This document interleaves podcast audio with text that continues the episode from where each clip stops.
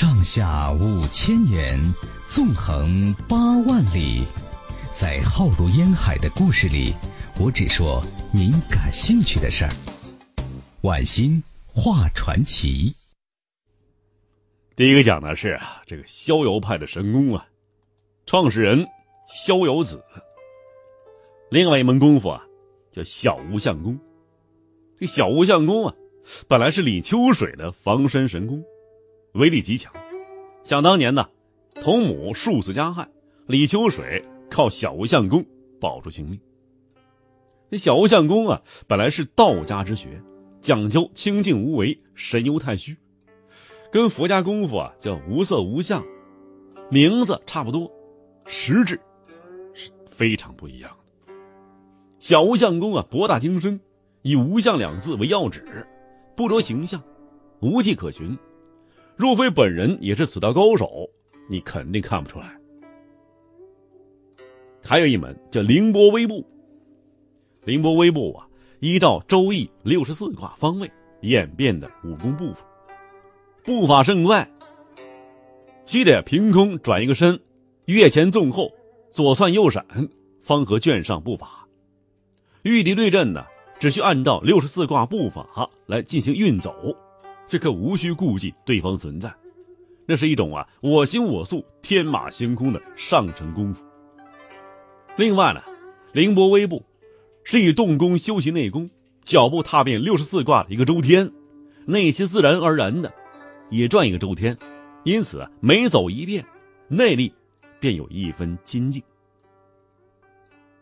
再说一说这个暗器，生死符。这生死符啊。是以内力结成薄如刀锋的寒冰，并且将或阴或阳的内力赋予其上，专打敌人经脉。寒冰本身呢，入体即溶啊，就化了，没有丝毫伤害，看不出来。但是这生死符上所附内力侵入人身，会使受者呀或剧痛或奇痒，严重的时候求生不得，求死不能。生死符就这么得来的。这生死符啊。是武林中的第一等暗器，像利用水、利用酒等液体逆运真气，将阳刚之气转为阴柔，使掌心中发出的真气呀，寒冷于冰数倍，手中液体自然是凝成结冰啊。发射时啊，这生死符更有绝招，有学问。在这片啊薄冰之上，是如何依附阳刚内力，又如何依附阴柔内力？如何辅以三分阳七分阴，或者是六分阴四分阳？虽指阴阳二气，但是先后之序记忆，多寡之数又不同，随心所欲，变化万千，着实是厉害之极。这是逍遥派。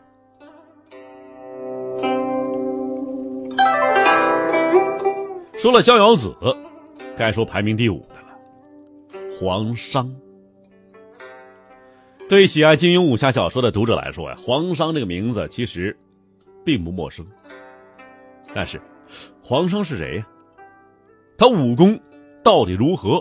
这个并不明了。原来呀，这黄商本来是北宋时，生于宋仁宗庆历四年，也就是公元一零四四年，是福建人。他是一个呀。凭一己之力写就了旷世武学《九阴真经》的武学奇才。由他所著的《九阴真经》啊，自写成以后，便引起了其后数百年的武林巨变。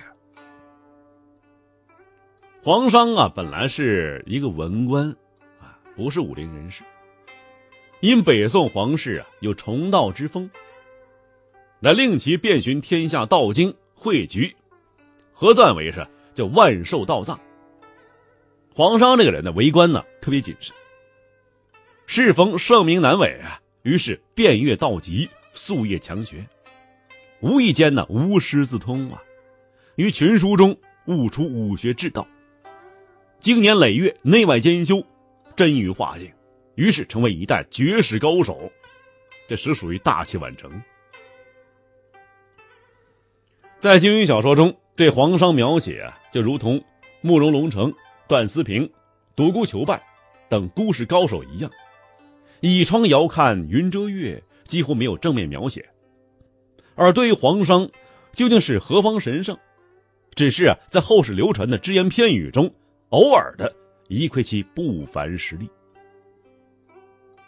据传呢，那时候正值宋徽宗当朝。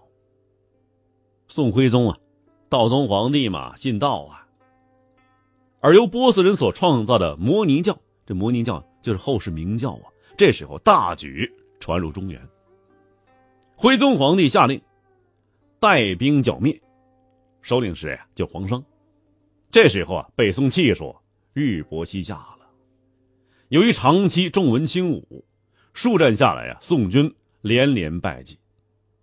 你皇上统帅呀，这时候太窝火了，于是亲自上阵。不料啊，凭借自身悟得的创造的武学招式，令对手难以招架。几回合，对手啊数名高手都死于手下。但是终究寡不敌众，自己身负重伤。那么之后呢？摩尼教众以及正教门派难受其辱，师门宗亲来寻仇了，累及妻儿啊！不幸啊，这妻子儿女都死了。皇商啊难敌敌手，只能是遁入空门。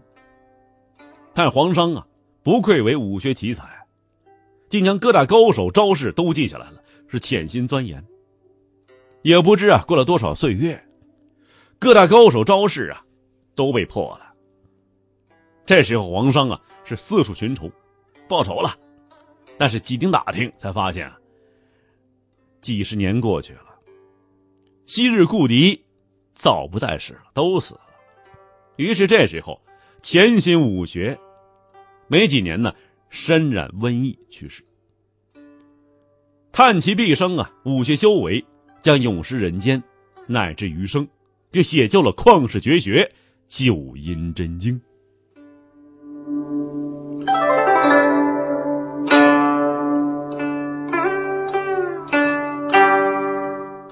那么这时候有人问了：这皇商武功有多强啊？当皇商武功有所成就的时候啊，派去剿灭明教了。后来啊，和明教众高手较量，几个法王和使者都被杀了。当时啊，武林中人和明教相交甚好，被杀死的好几个人呢，是名门正派大弟子。于是皇商就引来各门派追杀，寡不敌众，就藏起来了。从经历来看呢，那时候明教教主应该是方腊。就北宋时候啊，田虎、王庆、方腊、宋江嘛，啊四大寇。这方腊其实啊。是明教教主，这个人为人是神秘莫测，武功奇高。他手下呢，也不可能是一帮乌合之众，所以高手很多呀。除此以外呢，当时在场的名门正派大弟子，那都是武功高强之辈。但是，一下子被黄商给杀死了，可见的黄商武功之高。黄商呢，是金庸小说中众多武林高手。其中之一，他能够在武林中啊脱颖而出，凭借的就是九阴真经。黄商的武侠啊，就这样开始了。皇商武功啊，应该是分为上下两侧，但是上下两侧呀，这套路还不太一样。上策精习内功，而下策精研搏击之术。皇商啊，是在现实中存在的，当然，小说中的描写与现实肯定是完全不符的。但是，《九阴真经》作为一本上乘道家武学，在武林中的地位是不可被否认的。